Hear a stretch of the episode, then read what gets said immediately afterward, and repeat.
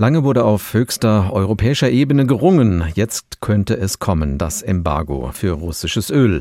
Mit einer Übergangsfrist von sechs Monaten sollten sämtliche Importe von russischem Rohöl gestoppt werden, hat Kommissionspräsidentin Ursula von der Leyen heute in Straßburg vorgeschlagen.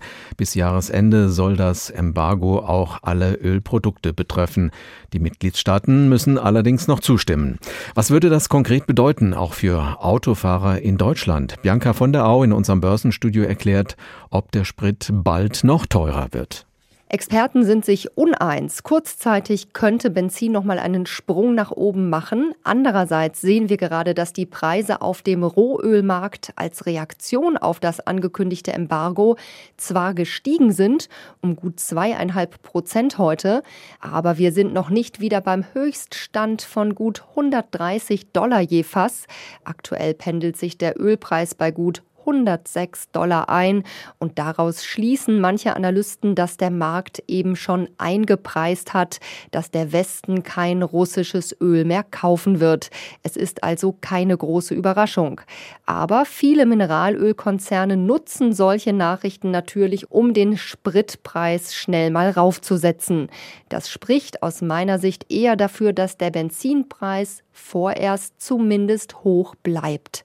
Hinzu kommt, dass es regionale Unterschiede geben könnte innerhalb Deutschlands was den Spritpreis angeht, denn die Raffinerie in Schwedt ist ja extrem abhängig von russischem Öl. Damit wird der gesamte mittelostdeutsche Raum inklusive Berlin beliefert und da geht sogar der ADAC davon aus, dass vorübergehend Tanken im Osten teurer werden könnte.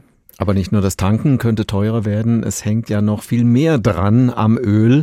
Müssen wir also generell mit noch höheren Preisen rechnen? Öl gilt ja als Schmiermittel der Wirtschaft. Natürlich kann es sein, dass der Ölpreis doch noch mal deutlich in die Höhe geht. Damit rechnen ja auch einige Analysten und Wissenschaftler. Und bei einem steigenden Ölpreis wird nicht nur Tanken teurer, Heizen wird im Winter erst wieder ein Thema, aber auch die Industrie braucht Energie, um Lebensmittel herzustellen zum Beispiel. Dann enthalten Textilien, Kosmetika oder Kunststoffe ebenfalls viel Erdöl.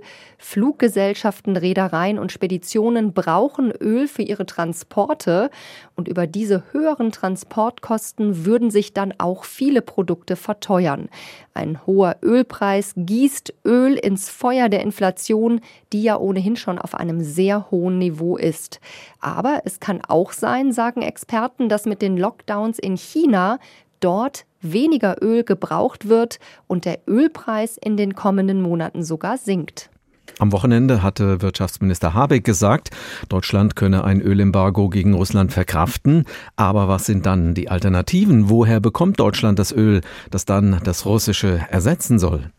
Deutschland hat ja schon den Anteil russischen Öls an seinem Verbrauch reduziert. Das gab der Bundeswirtschaftsminister am Wochenende bekannt von 35 auf 12 Prozent. Ersatz kommt, soweit man weiß, überwiegend aus Norwegen aber die aktuell 12 Prozent sind wohl schwer zu ersetzen, vor allem die mittlerweile bekannte Raffinerie Schwedt, die den gesamten Nordosten Deutschlands versorgt. Sie verarbeitet fast ausschließlich russisches Öl. Theoretisch kann man das auch ersetzen und den Nordosten Deutschlands über die Häfen Rostock und Danzig versorgen. Aber da muss teilweise erst umgebaut werden. Also ja, man kann es ersetzen, aber eben nicht sofort.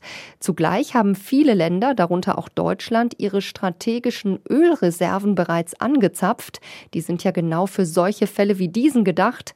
Die nationale Ölreserve soll reichen, um Deutschland 90 Tage lang mit Mineralöl, Benzin, Diesel, Heizöl oder Flugbenzin zu versorgen.